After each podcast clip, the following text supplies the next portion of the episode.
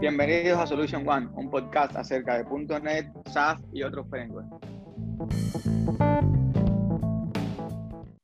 Bueno, José, nos brincamos una semana, pero estamos aquí de vuelta. Es lo importante. Y mantener este, este espacio todos los martes. Entonces, hoy tenemos dos temas que queremos cubrir principalmente, pero vamos a introducir el primero. De hecho, no sé si usted vio que Hanselman está haciendo TikTok ahora y tiene cantidad, cantidad de videos en TikTok acerca de, de, de cualquier cosa, de cómo usar un Raspberry Pi, de cómo usar Windows Terminal, de cómo usar, va, de todo un poco. Es que él tenía como los Hanselman, Hanselman Minutes, una cosa así, ¿verdad? Que eran unos videos chiquitos también. Ah, no, pero el que, el que tenía esos videos también era la persona de Prism, es Vean Lagunas, que te explico cualquier cosa de programación pero creo que TikTok está bueno para esos videos chiquititos de conceptos. No, y de hecho, seguirnos mucho del tema, David, David Ortinao, David Ortinao, el program manager de Xamarin, tiene en el canal de YouTube ahora una colección grande de videos de Xamarin en 60 segundos. Cosas como cómo coger una imagen que se re, que cambie de resolución lo mismo para iOS que para Android. Cómo cambiar el, el, el font de tu aplicación cómo hacer un onboarding de pantallas a tu aplicación, cómo decir cantidad de, de, trucos, digamos, y todos en 60 segundos. Estaban bastante geniales y directo al grano. Tal vez lo interesante de eso es que usted ve el final, o sea, ve qué es lo que va a hacer, o sabe bien claro el, el, el objetivo del video, ¿verdad? Porque en un video grande, o ni siquiera tan grande, uno de 10 minutos, uno termina explicando más cosas de las que en verdad está explicando. O sea, para hacer lo que quiere hacer tiene que explicar siempre un montón de otros procesos. Entonces tal vez en el de esos videos de un minuto o a cinco minutos es, es esto y solo esto, claramente. Como cambiar algo de un label, por ejemplo. Recuerde que la pregunta de por qué hiciste el video de una hora, porque no tenía tiempo para hacerlo en cinco hacerlo más corto. Sí, porque para hacerlo en cinco minutos hay que de verdad decir, preparar el contenido, saber lo que se va a decir, para hacerlo directo, bien eh, sí. escueto, es difícil realmente. Por ejemplo, este mismo podcast que vamos a hablar ahora de DNS y vamos a hablar de WCF y de otros temas, eh, nosotros tenemos una conversación y por, por, eso la conversación puede durar media hora, una hora, dos horas, todo lo que nosotros decir conversamos, pero realmente si nosotros queremos presentar el contenido en, en cinco minutos, tendríamos que tener ya la estructura, hoy vamos a empezar a hablar de cómo funciona el Internet, cómo se resuelven los DNS, cómo cambia del nombre para el IP, cómo después entonces lo encuentran, cómo eh, en cada máquina hay una copia de la tabla DNS, cómo hay que hacer el flush, es decir, tiene que ser directo al punto. Y partiendo de eso, eh, lo que quería comentarle, Hansen mantiene un TikTok que él dice, te explico cómo funciona el Internet en tres minutos o en dos minutos o algo así. Y entonces ahí da toda la explicación y está lo más interesante pero de un punto de vista no técnico, para las personas que decir que, que piensan que abren y, y, ya todo, decir, no hay 12.000 cosas pasando por detrás del, del, del, funcionamiento de una página web la más sencilla del mundo. Entonces, eh, partamos por ahí, José, porque si mal no recuerdo, usted también pasó un curso de DNS o algo así, ¿cierto? No, eh, bueno, ¿sabe cuándo aprendí DNS? Le voy a contar una de las cosas. Ese creo que no se lo he contado, de, las pocas historias que creo que no le he contado. Eh, yo cuando tenía como 16, quiero ver, no, va, en el año 2000 yo tenía 19 y em, tenía una venta de computadoras. Eh, cuando me sobraron computadoras dije, bueno, voy a poner un server. Y dije, bueno, en ese server puedo hacer páginas web porque también encontré una manera de, encontrar, de sacar los IPs públicos de mi proveedor de internet y bueno, aquí puedo hostear varias cosas. Aprendí a ocupar AIS, la, primer, la primera vez que estaba ocupando AIS. Y, y bueno, y alguien me preguntó, ¿crees que puedes hostearme una página en tu server que tenés en la casa? Sí, le dije. Bueno, terminó siendo un poco más difícil de lo que, de lo que esperaba. Lo primero, el problema, DNS. Es eh, todos los dominios, ¿verdad? Cualquier gente que compra un dominio tiene que configurarle DNS uno asume que, que, el dominio y la página web y el hosting es todo lo mismo, pero son cosas totalmente diferentes. Entonces, em, bueno, lo, que, lo primero que hice fue, yo estaba en mi primera universidad, fui a la biblioteca y saqué un libro. Era un libro gigantesco sobre DNS. Y dije, no, no, no, no, no, tiene que haber una manera más práctica que esto. Y encontré un programa en internet que se llama Simple DNS. Costaba 25 dólares. En esa época era un montón de dinero para mí, porque eran dólares. Bueno, ya, El Salvador acaba de tener dólares. Déjenme ver si todavía existe Simple DNS. Sí, ahí está. Ese es la, el, el, el, programa más genial que he encontrado yo en toda mi vida, o sea, literalmente esos 20 años después, para configurar DNS en un server. Porque el libro que yo saqué fue un libro de cómo configurar DNS en Windows 2000 para Active Directory, que no tenía mucho que, que ver con lo que yo quería hacer. Pero volviendo al punto de los DNS, es una metodología súper fácil, en verdad. O sea, la idea es bien primitiva, es, yo tengo un número que no me puedo acordar, le pongo un alias que sí me puedo acordar. Así de fácil. Esa es la, la teoría más básica es en la red, ¿verdad? Todos son IPs. Los IPs tienen cuántos segmentos? Creo que cinco segmentos tienen, ¿verdad? Em, ¿Y cómo me acuerdo de estos cinco segmentos? Le pongo una palabra. En vez de ser 200.9.1.5 es javier.com, por ejemplo, es más fácil, ¿verdad? Entonces, la primera parte de los DNS es eso, pero... ¿Y son cuatro o cinco? Porque yo creo que son cuatro, eh, veamos. ipconfig. En lo que usted busca eso, me, me recuerda, José, que cuando en Cuba nos dieron HTML y, por primera vez, y, pero lo corríamos local en el explorador. Bueno, sí, ya tengo una página. En aquel tiempo hacíamos los layouts con tables y todo eso, que ahora, eso ahora es lo nunca visto, porque todo lo que es eh, de, diseño, de layout, debería hacerse con, con, con divs. Exacto, y con CSS. Todo lo que no sea decirle, el table es para mostrar datos tabulares, no para presentar un layout. Y nosotros con esos tables le cambiamos el color de background. Ah, table row, table data, table row y lo hacían disparejo, ¿verdad? Para hacer layouts. y, pero bueno, el cuento corto es, ya teníamos la, la página corriendo local, ya habíamos hecho una página HTML esta, hecha en, en Notepad, hecha en Notepad más más, en cualquier cosa. Y después, ¿y ahora qué yo hago con esto? ¿Cómo yo subo esto para el internet? ¿Dónde, ¿dónde está el internet? ¿Dónde lo mando? Nosotros no sabíamos si en Cuba nosotros no teníamos internet. en Cuba habían, cuando mejoró la cosa, habían dos megas para una universidad de 3.000 estudiantes. Y cuando yo llegué aquí tenía 40 megas solo para mí, en mi casa, que no compartía con nadie. Eso fue sí. locura. Pero bueno, en ese me acuerdo que era, ¿y ahora cómo yo subo esto? ¿Qué yo hago con esta página? ¿Cómo decir? yo no tenía idea de, lo que tenía que decir, cuál era el próximo paso para que yo pudiera ver la, página correcta. Y el paso simple es de simplemente subirla por FTP a un web server para que se... Nada. Y luego, Pero... que esto, esto es bien eh, curioso, es en todos los servidores, ¿cuántas copias de la tabla de DNS no hay en todos los servidores del mundo? Porque cuando yo trato de resolver de nuevo el alias para no acordarme de un IP eh, complicado de un camión de números, eh, yo, no, yo no voy a ir a Australia a, que me lo resuelvan allá y virar para atrás. Hay una copia de todos esos DNS en todos los servidores y en todos lados. Y de hecho, uno crea una copia local, que por eso es que hay veces cuando uno está tratando de conectarse y no resuelve, uno hace un flush DNS para que se lleve esa copia legal y le diga, mira, por favor, yo sé que tú lo sabes porque tú guardaste la copia, pero tú crees que tú puedas, a lo mejor cambió, ir a revisar allá arriba a ver si. Sí, de hecho es un, es un, es, no sé, como, es algo que es, bueno, está, es, uno, es súper primitivo, ¿verdad? Dos, está distribuido. Pero la teoría básica sería así, es, cada computadora en una red tiene un IP. Y tienen el, y podemos resolver el computer name, ¿verdad? El, el nombre de red. Pero ¿Alguna vez se ha preguntado cómo su computadora sabe cuál es localhost? ¿Y por qué va a cierto IP? Cuénteme, José, cuénteme. Lo, lo, primero que hay en todos los sistemas operativos, hay un archivo que se llama host. Este archivo le dice a, a la computadora quién es él, quién es el localhost y quién es el computer name. Porque lo primero que tiene que hacer la computadora es quién es ella misma. El primero de los, el primero de los pasos. Y básicamente, en esa idea, es que se vuelve, eh, todo empieza a funcionar, ¿verdad?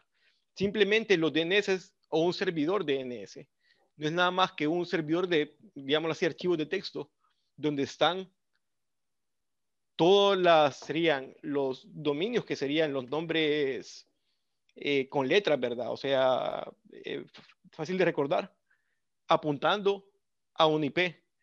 Y tiene además el tipo, por ejemplo, un récord A, quiere decir, esto nombre apunta a este IP. De ahí le puede hacer un alias a un récord A y también le puede hacer un common name, que es un CNAME.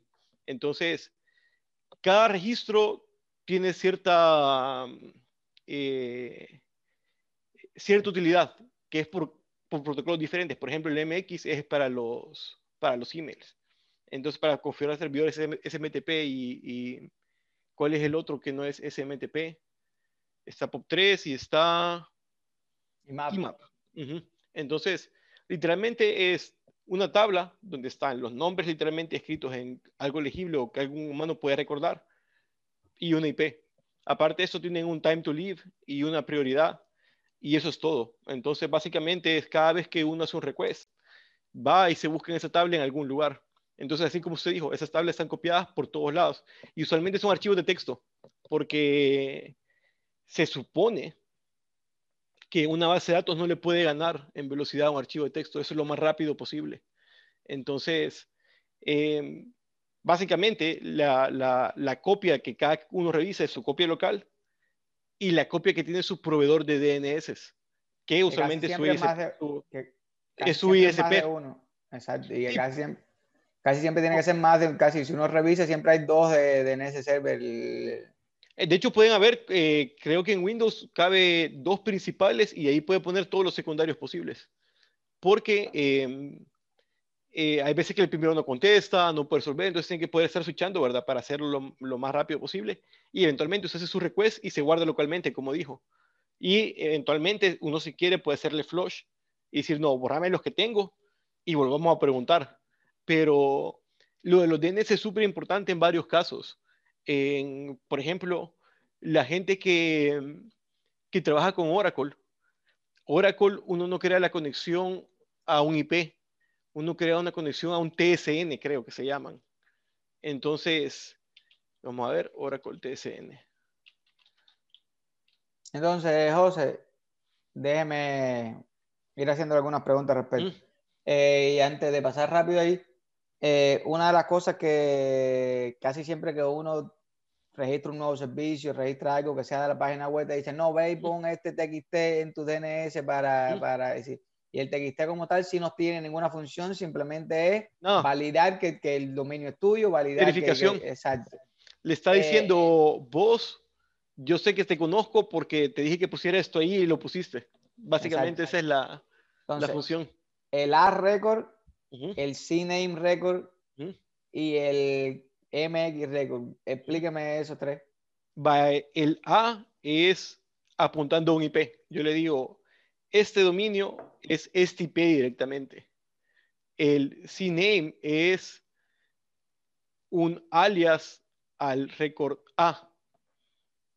Donde, donde, porque eh, si piensen esto, usualmente la tabla sería, si, todos si todos los, récords fueran iguales, fuera IP, el nombre elegible, ¿verdad? Para un humano y la prioridad, eso es todo. Pero hay veces que usted no quiere apuntar su DNS a un IP o no lo conoce. Entonces lo pone a un alias o lo pone a otro, a otro récord de DNS. Entonces puede usted hacer cascadas que de un nombre, en vez de pasarse un IP, se pase a otro nombre. Y ese nombre vuelve a preguntar al, al sí, es una cadena. sobre todo sucede mucho con los NAS y con esos eh, servidores locales que uno tiene que decir los discos compartidos y todas las cosas, siempre se pone nombre porque si no se va la, corriente o se reinicia y cambia el IP. Y entonces ya al tú tener eso, él le actualiza acorde. Y una de las cosas que la gente puede, de hecho, verificar, cualquiera que decir que, que quiera ir probando, uno puede hacer ping a Google, ping a no sé qué más, y te va a devolver el IP y te va a devolver es decir, por dónde, decir, si te... Pero no siempre va a ser el mismo y no va a ser el mismo para cada persona, porque va a ser el que resolvió su, Exacto. DNS server. Y no solo eso, o sea, ahí sí puede argumentar más. Hay cantidad de comandos para, por ejemplo, saber si yo voy en mi página web a Facebook, todos los pasos que él dio antes. Sí. Eh, él coge y sale de mi máquina, va al, IP del modem, va después al otro IP y te pone todo el camino paso a paso hasta llegar allá, hasta resolver el, el Es que, es que acuérdese que también todas las redes pasan por un montón de NAT, de Network Address Translation. Entonces, de su red local pasa a la red local o el WAN del ICP. Ese pasa al backbone. Ese lo manda por otro lado y todo al final necesita DNS porque se necesita saber cuáles son los IPs aunque los IPs hayan cambiado, que es la verdadera gracia de esto, que es yo mantengo un nombre constante y mi IP puede cambiar, o puedo repartirlo a varios IPs. O otra cosa, Javier, load balancing. Para eso se necesitan los DNS. Yo hago un récord a un lugar y ahí lo reparto.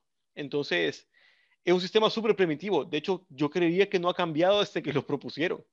Está corriendo idéntico, ¿verdad? Y es súper descentralizado. Por eso, por ejemplo, eh, esa es la primera forma en que un país puede prohibir eh, entrada o salida del Internet, ¿verdad? Por los DNS.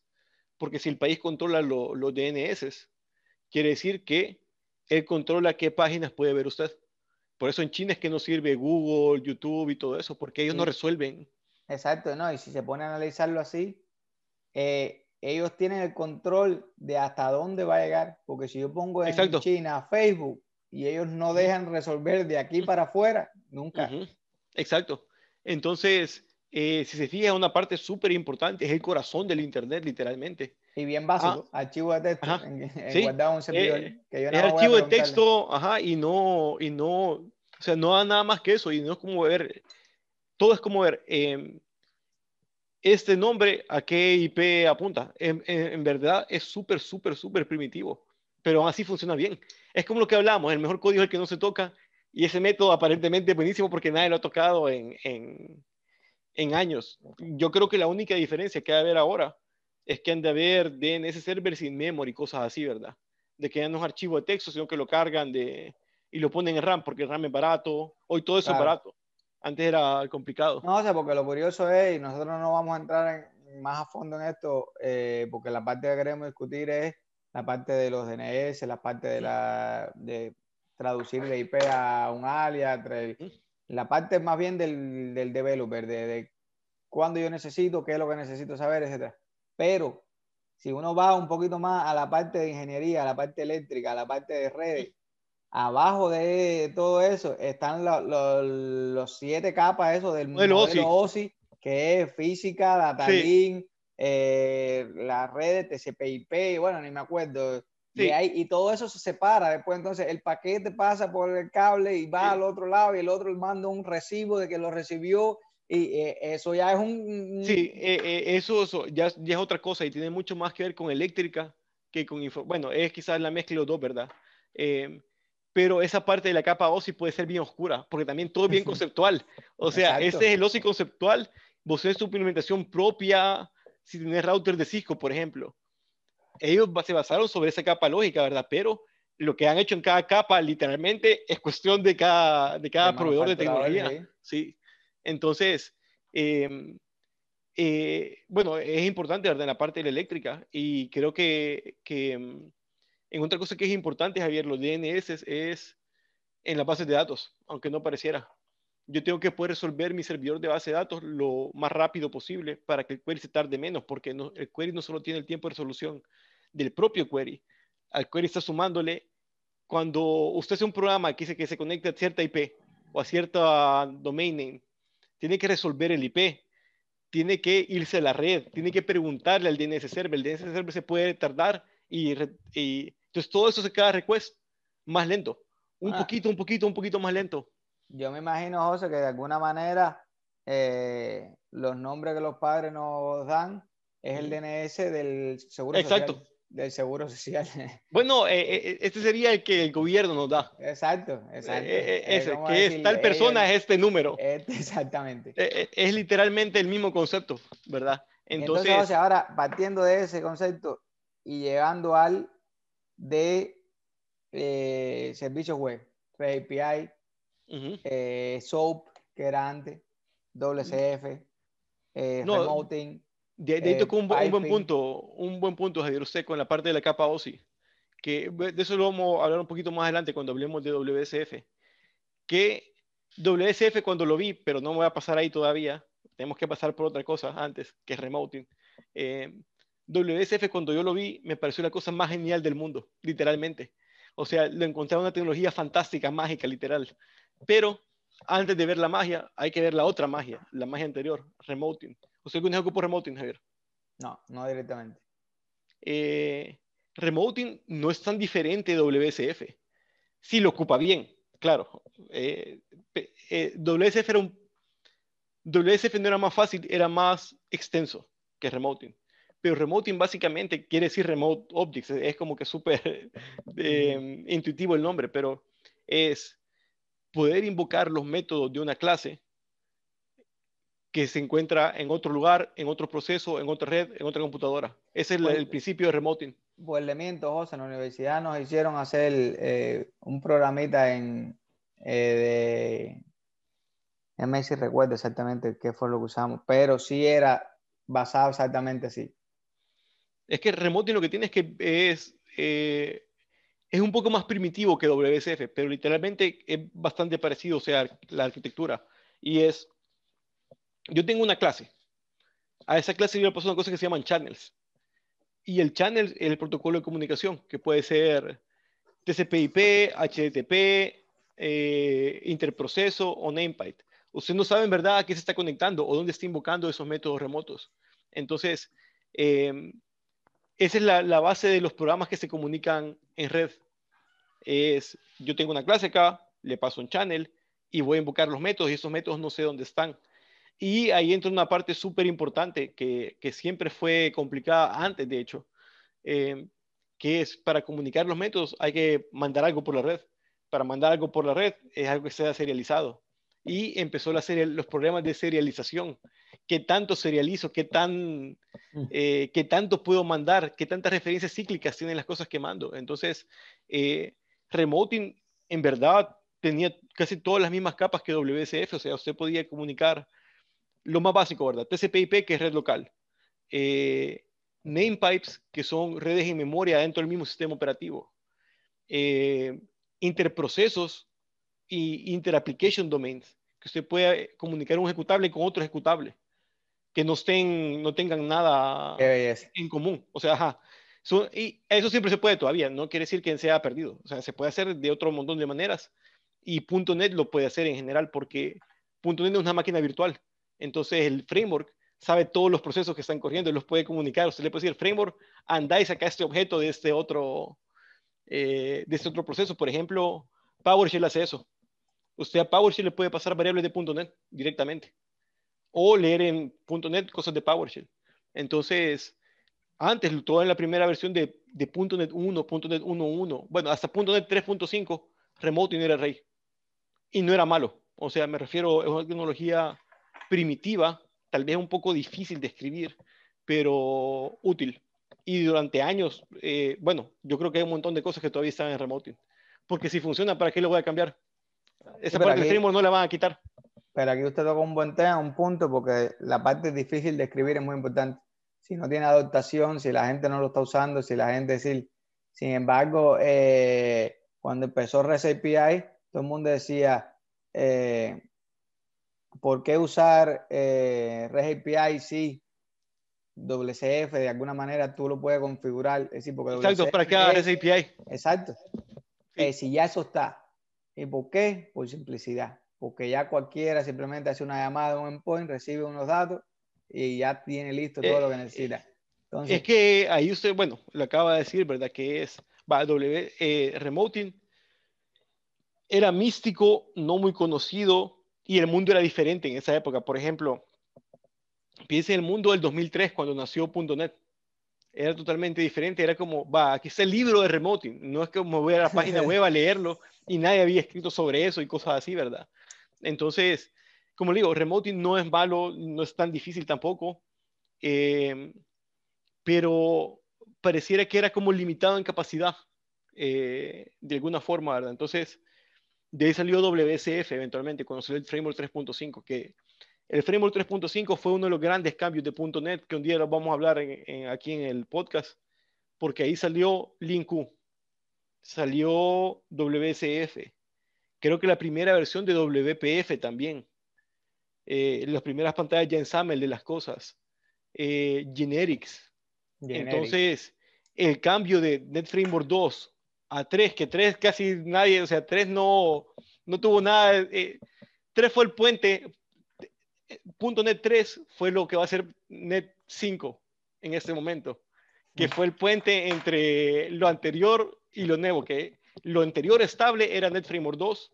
No, porque hay veces que, que, es por cumplir eh, deadline. Necesitan sacarlo porque ya está puesto en la... Exacto. Eh, y roadmap, algo así. En algún momento realmente podremos hacer un episodio de la historia.net para, porque no creo que no haya nadie en español que esté eh, cubriendo eso y que Richard Campbell tiene un, un episodio de .NET Rocks donde habla de toda la historia de .NET, de principio, de, de, cuando decir, de muchas de las decisiones que se tomaron porque tenía que estar en el mismo eh, schedule de release con Windows, muchas de las decisiones que se tomaron. Visual Studio, con otro montón de cosas, ¿verdad? No, y porque Windows tiene, por ejemplo, un plan de que tiene que hacer una nueva versión obligado cada cinco años, cada tres años, y, y por eso sacaron Windows 8 corriendo y después Windows 8 fue un desastre de alguna manera. Vista. Eh, exacto, Windows Vista. Y todo es decir, la historia.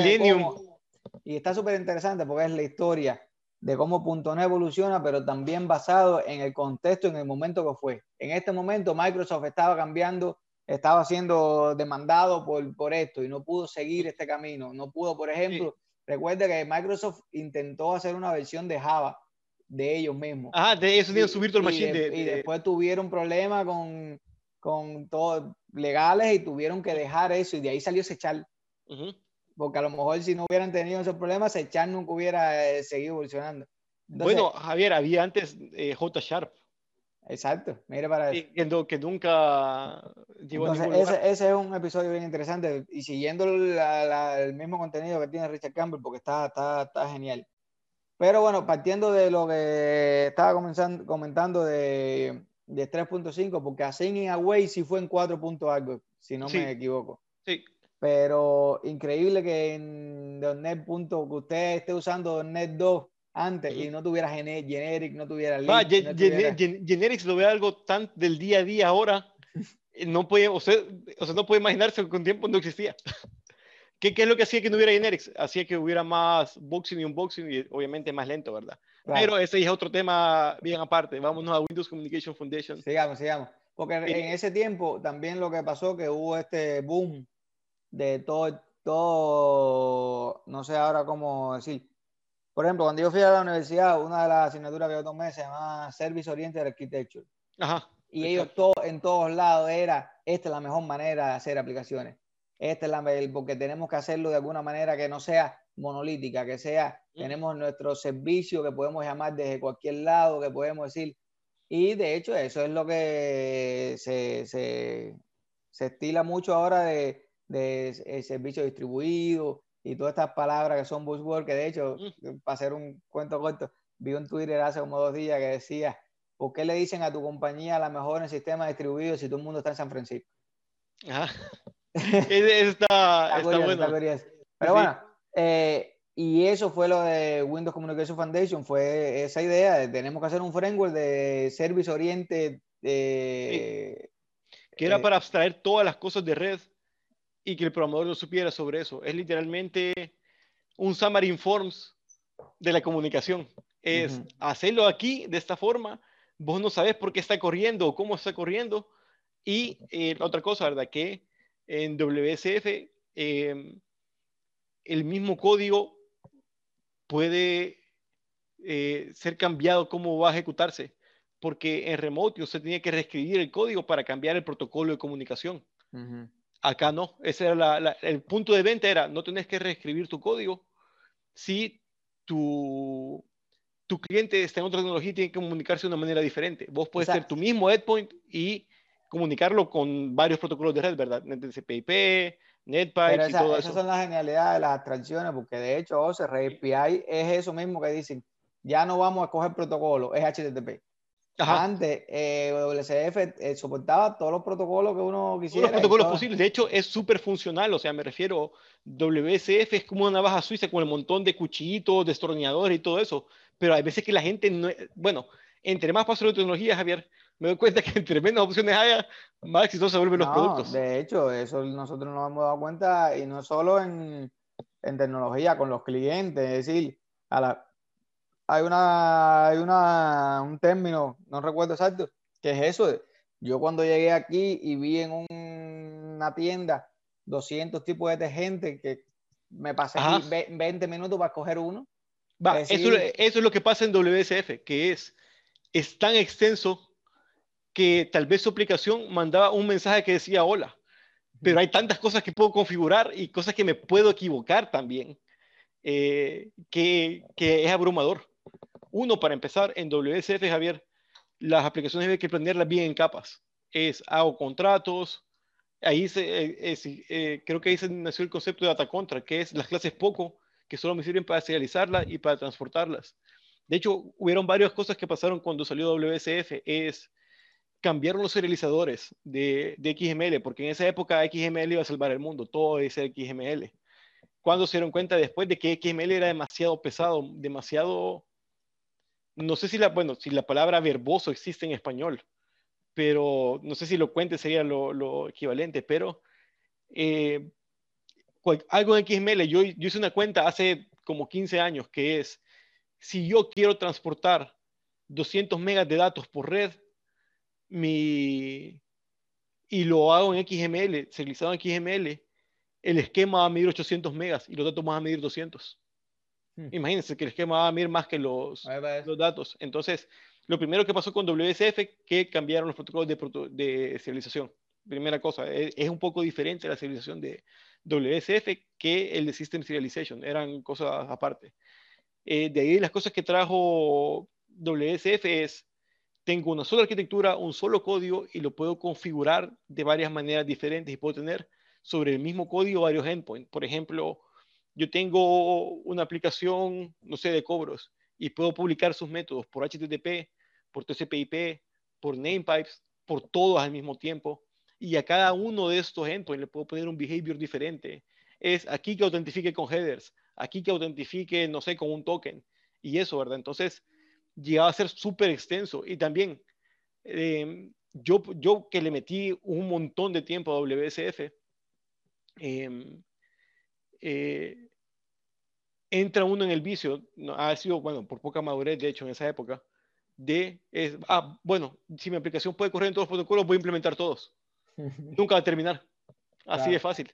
Y pero también hacía cosas maravillosas. Eh, por ejemplo, yo en ese momento estaba haciendo bueno, Brevitas, que era la el primer Brevitas fue un, un, reporteador. Y yo lo que quería era que Brevitas no le, lo ocupé de WSF por una razón. Y es, no quiero que la gente tenga que configurarlo. Entonces WSF tenía una cosa maravillosa, que tenía un protocolo para descubrir endpoints. Usted le decía, estas son mis posibles interfaces de red, esos son mis IPs, anda a la red y pregunta si hay algo corriendo que tenga ese contrato. Entonces, podía ser sistemas que se encontraran solos en la red. Es decir, aquí está el server y mi cliente yo no lo configuro para nada. Yo le digo que busque el server. Entonces, esas eran cosas que yo encontraba genial, ¿verdad? En el sentido de, de, ah, le puedo hacer la vida más fácil al usuario.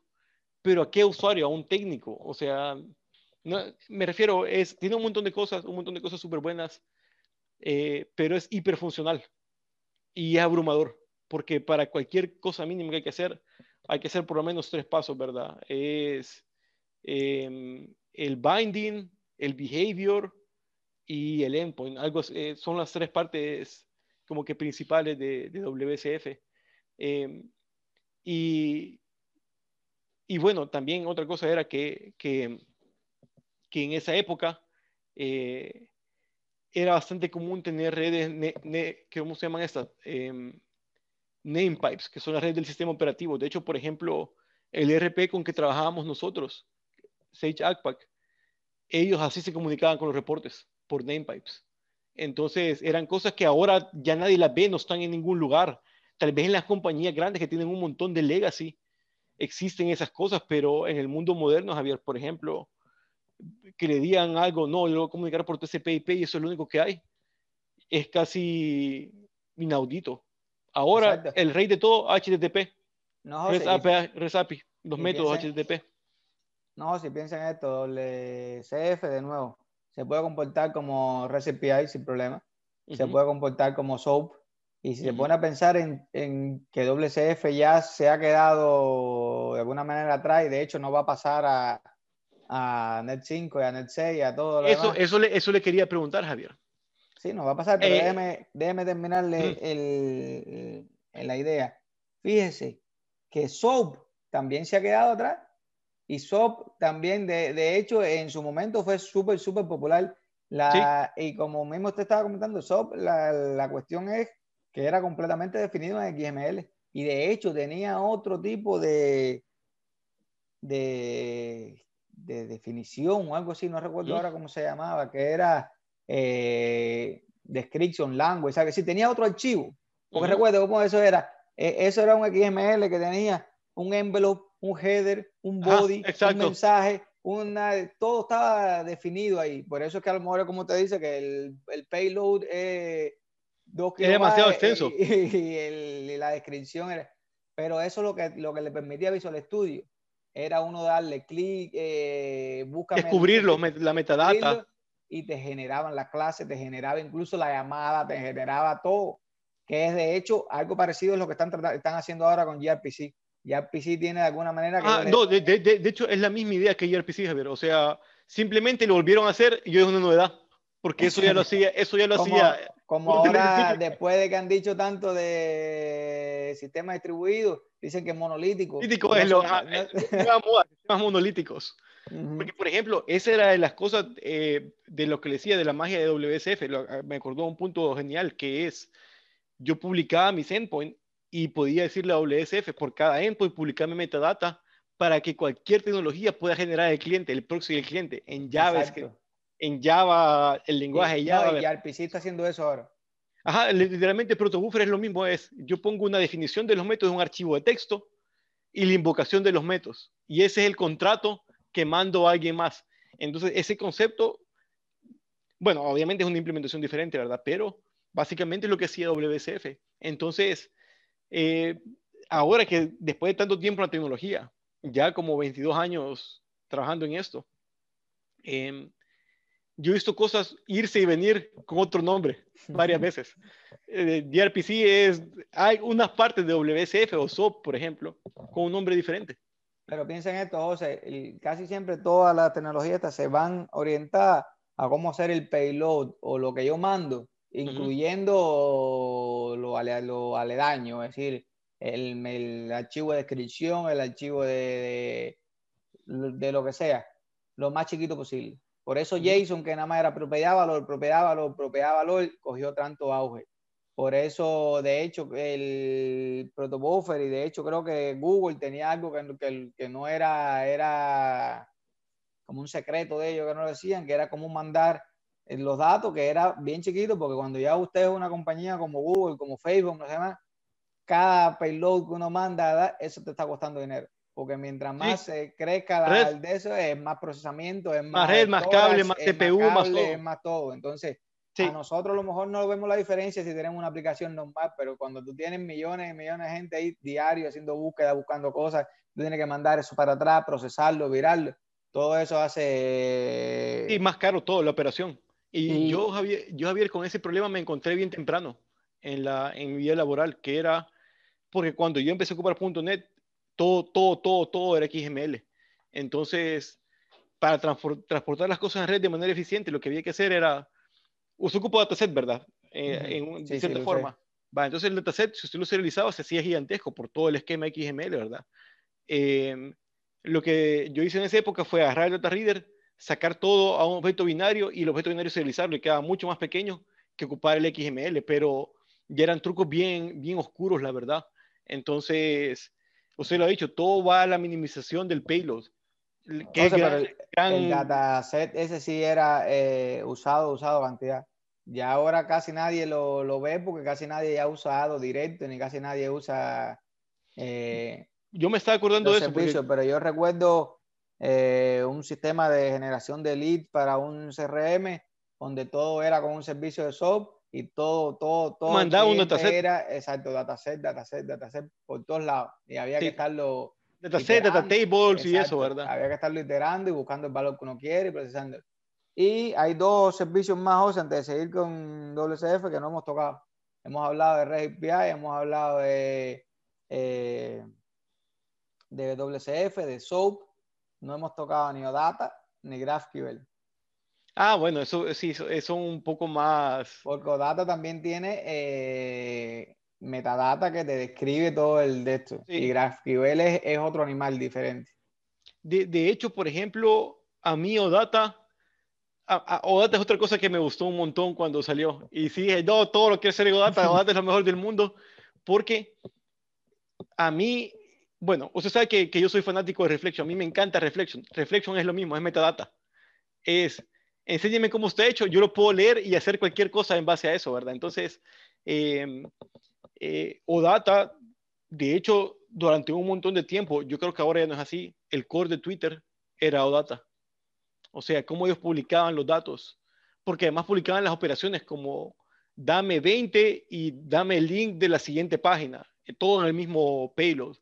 Y esas cosas así, ¿verdad? De hecho, yo o data para leer lo encuentro genial. Para que lo encuentro complicado es para los CRUD. Insertar, insertar objetos complejos, todo se puede.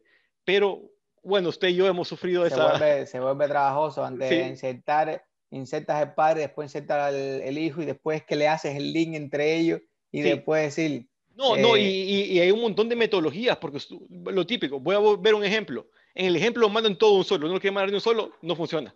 Lo mando por partes, de ahí lo linkeo eh, y otro montón de cosas, para se vuelve bien trabajoso cumplir con esos protocolos. Y también hay un montón de implementaciones del protocolo. Nosotros ocupábamos la XPO, eh, la de Microsoft tenía otro. De hecho, eran esquemas, de, eran esquemas diferentes de metadata. Yo me di cuenta de eso cuando quise hacer un servicio que leía la metadata y generaba las clases. ¿Se acuerda que teníamos una herramienta así?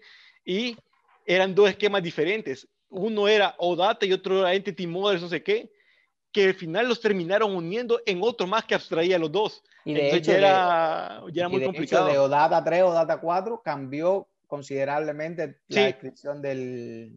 Sí, sí, sí. Y, bueno, José, lo otro curioso, ante, bueno, nos dejamos GraphQL, pero lo dejamos para el final.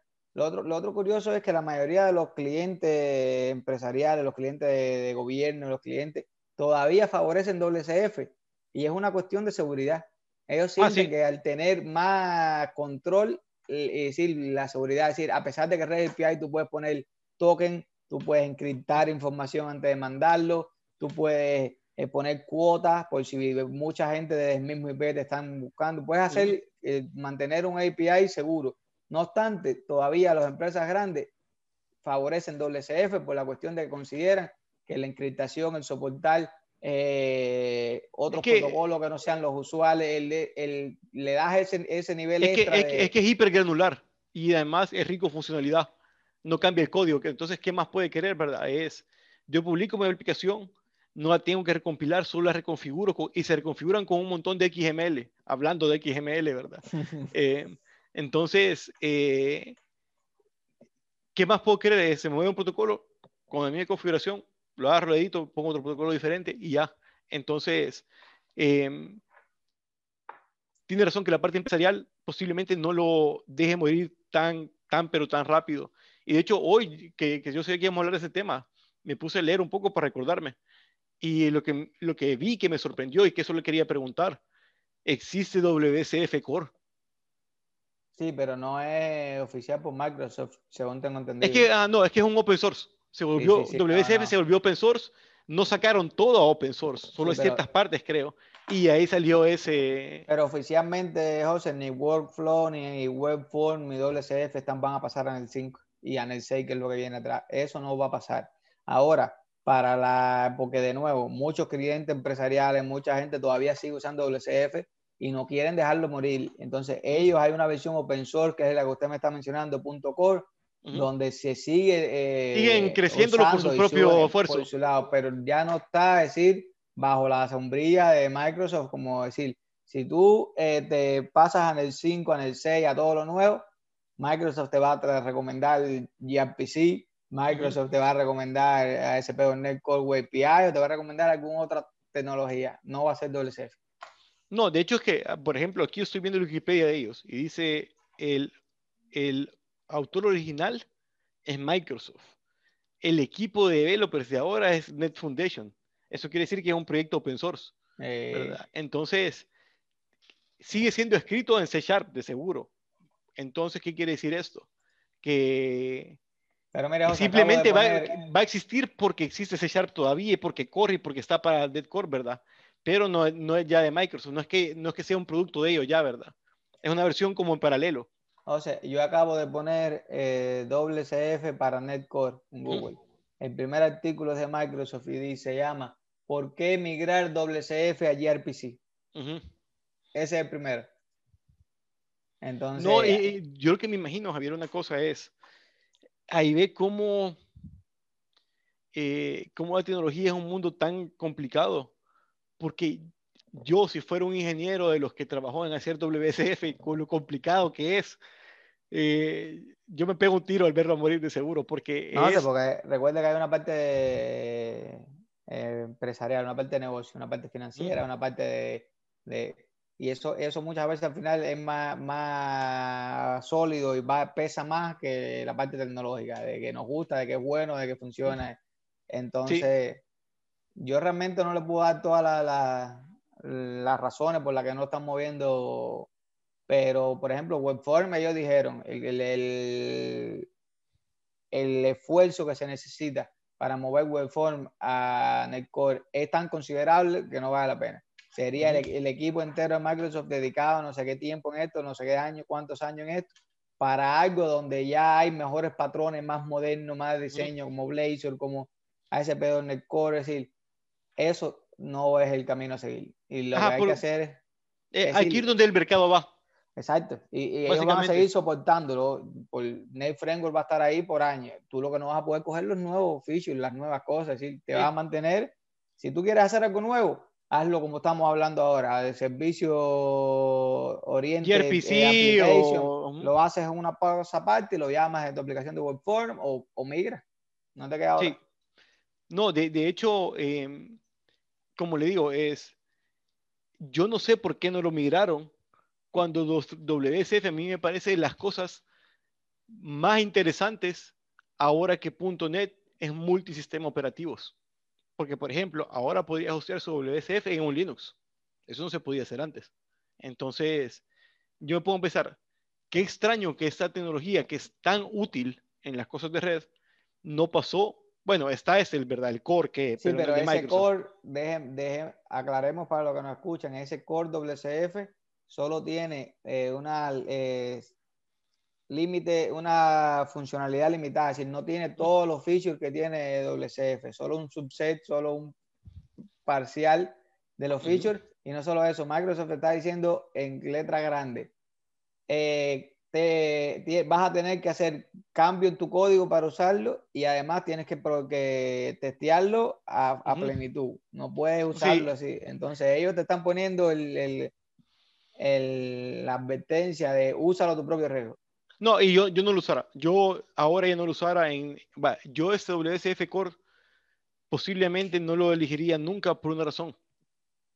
Es que yo dependo de, de la gente que lo está compilando. Entonces, para esa gracia, mejor dependo de algo más nuevo. Claro. Porque si no, aquí tengo que. Quién sabe si alguien le va a poner interés a ese proyecto o se va a morir. Bueno, ya lo hablábamos con usted ayer o antier. ¿Cómo es que una tecnología grande desaparece? ¿Cómo es que el rey de, un mercado tecnológico desaparece de la nada? Entonces, si eso desaparecen, adiós eh, mi código. No, porque sí, porque una cosa es que yo haya creado algo y vaya, cogió su popularidad, pero nunca fue lo predominante. Y otra cosa es yo ser lo predominante y en cinco años desaparecer y que nadie sepa nada de mí, que no me estén usando. Eso es, yo todavía no entiendo cómo esas cosas pasan, pero bueno, lo bueno de gRPC, José, es que realmente sí es más chiquito, es más rápido el, protocolo binario y va a soportar HTTP, HTTP 2. Es decir, que ya viene con todas las mejorías últimas. Es decir, de nuevo, si la tecnología de nuevo, si uno mira un año atrás, un año nada más, dos años, cuántas cosas no han pasado, cuántas cosas, decir, nuevas estamos haciendo. Entonces, es un riesgo, por, supuestamente si ya tú tienes una aplicación grande y tú eres una, decir, una empresa grande y tú, por supuesto, tú tienes que mantener eso y porque tú le pusiste esfuerzo y tiempo, no es tan fácil migrar. Pero tienes que ponerlo en el plan, tarde o temprano, porque si no te, te, quedas atrás y, de nuevo, eh, software que no se que no evoluciona va dejando de ser relevante por día. Exacto, porque eh, yo creo que los únicos casos válidos de eso, Javier, como usted lo dice, es yo le metí, soy un banco y le metí un montón a desarrollar en WSF, no lo voy a cambiar de la noche a la mañana. Exacto, exacto. Lo voy a mantener un montón de tiempo y ahí se puede empezar en una cosa. Un, yo, yo a la conclusión que he llegado por el mercado en que trabajamos, ¿verdad? Es que como el, no sé, tal vez un 60% de los programadores en general trabajan en puro código legacy y en puras tecnologías legacy. Porque usted se va a una empresa, agarraron algo del boom de ese año, empezó a trabajar en eso y iba a decir, no, no lo cambiamos, esto se queda aquí así, no lo movamos hasta, que, hasta que haya un terremoto o algo así. Y usted ha visto los ejemplos que nos hemos encontrado de gente que todavía están usando Windows 8 o Windows XP para todos los software de los cajeros. automáticos. Eh, Visual Studio 2017, es decir, que uno para uno es obvio que uno dice, no, tú corre esto que te va a funcionar. Y, y, no, no está en la versión de Visual Studio, no está en la versión de que... Sí, entonces eh, nosotros también siempre estamos en, la, en, el, en el, Edge. Ajá, como dicen los gringos en el Bleeding, Edge, que es lo último, ¿verdad? Entonces, nos estamos acercando a la hora, por eso no quiero que nos ah, mucho, pero eh, usted sabe, usted y yo nos damos cuenta y aquí nos pasamos dos horas más. sí, pero, pero eh, quiero no terminar el episodio sin hablar un poquito de GraphQL. Pues mire, GraphQL es otra maravilla. Porque si lo para mí GraphQL es una gran cosa, la verdad. No lo usamos tanto, pero deberíamos. No, pero tiene ciertos casos de uso que no son los casos de uso de nosotros. Porque, por ejemplo, GraphQL lo que tiene es, yo creo un esquema ficticio y oculto un montón de servicios en este esquema ficticio, ¿verdad? O sea, por ejemplo, yo puedo tener eh, gRPC, WSF, algo, y lo invoco a través de, de, GraphQL, que es, pongo una metadata, pongo un esquema, y le hago queries a ese esquema, y hago queries que solo sean permitidos. Porque el, gran, el gran problema de OData era que yo expongo mi esquema completo y permito todas las operaciones. Entonces puedo hacer queries que maten al server. Un query que, nunca termine. Pero a mí lo que me gusta de GraphQL es que con un solo endpoint yo puedo coger y decirle específicamente, directamente, qué es lo que yo quiero que me traiga. Y puede ser la profundidad que necesite. Yo puedo ir del objeto 1 al hijo, al padre, y solo ir escogiendo realmente, solo lo que necesito. Tráeme el nombre, el amigo, la relación, la dirección, el teléfono tráeme esos cinco campos que son cinco entidades diferentes y yo nada más necesito un campo por entidad y me lo trae pequeño, eh, compacto y directo. Y no solo eso, eh, si vamos más allá, GraphQL tiene la posibilidad de yo tener varios servicios de GraphQL, varios servicios atrás corriendo y unirlos en uno. No, exacto, que hacer, el esquema, ¿verdad? Para poder hacer la query todo. Entonces, Pero, es una belleza. no, eh, mire, otra vez, que es como los buzzwords y todo eso. Todo eso se puede hacer en OData. Pero ¿por qué GraphQL es más popular? Son de las cosas que uno nunca llega a saber, ¿verdad? Es cómo venden la, la, la, idea. Porque también hay otra cosa que la mayoría de gente no se da cuenta de esa cosa de GraphQL, ¿verdad? Que yo puedo tener mi esquema, mi esquema oculto de servicios, pero para mi cliente es transparente. Eh, que usted agarre solo una propiedad de de una parte del esquema de GraphQL no quiere decir que el servicio está resolviendo solo eso. Él internamente puede haber mandado el objeto completo. Del objeto completo agarró solo la propiedad que usted le pidió. O sea, como que dice es eficiente hacia el lado del cliente, pero puede ser ineficiente hacia el lado del server. Claro, pero yo creo que también una de las cosas que influye ahí, José, es el tooling. GraphQL tiene uno, unos editores, uno que uno pone los queries en línea, probar y en línea y te enseña, es decir, Es como cuando uno va a comprar un, un componente de alguno de los lo mismos de Express, Ratchet y los demás, y tienes el componente y al lado ahí mismo el código de cómo lo ejecutaron y le das clic y lo ves funcionando. Antes de tú comprarlo, tú dices, oye, verdad que mira qué fácil, qué fácil lo implemento, qué fácil lo integro, qué fácil, sí, lo veo todo. Sin embargo, si tú tienes que coger y estás viendo y tienes que descargarlo, instalarlo, correrlo, probarlo para realmente ver si es lo que tú quieres, ya ahí perdió el, el, el sí, el, el, appealing. Y otra cosa que tiene Javier es de que en GraphQL los esquemas pueden tener eventos, en el sentido de que yo puedo decirle, tráeme el nombre, la dirección y el teléfono. Y si el teléfono cambia, quiero que me mandes solo el teléfono, mientras yo lo estoy viendo, lo puedo observar. Entonces, GraphQL, bueno, es de, de Facebook. Y a ellos les, pasaba eso, ¿verdad? Que querían minimizar el payload y las llamadas. Y si solo cambiaba una cosa, no querían tener el objeto completo, ¿verdad? Y querían ocultar servicios. Entonces, eh, a mí me pareció genial. Lo que no me gustó es, por ejemplo, la implementación original de, de, de GraphQL, creo que está en PHP o en Hack o una cosa así. Hmm. Y ahí están y se volvió como un protocolo, ¿verdad? Un estándar. De ahí la gente lo empezó a implementar en .NET. ¿Se acuerda que hicimos un ejemplo de XPO con GraphQL? Sí, pero eran demasiadas capas, eran 15 no, capas. Ajá, eh, a mí me gustó desde el aspecto técnicamente hablando de que entre más capas tenga, más cosas puedo reemplazar. Yo creo que tres capas en adelante ya es demasiado. Si tengo cinco capas ya está complicando.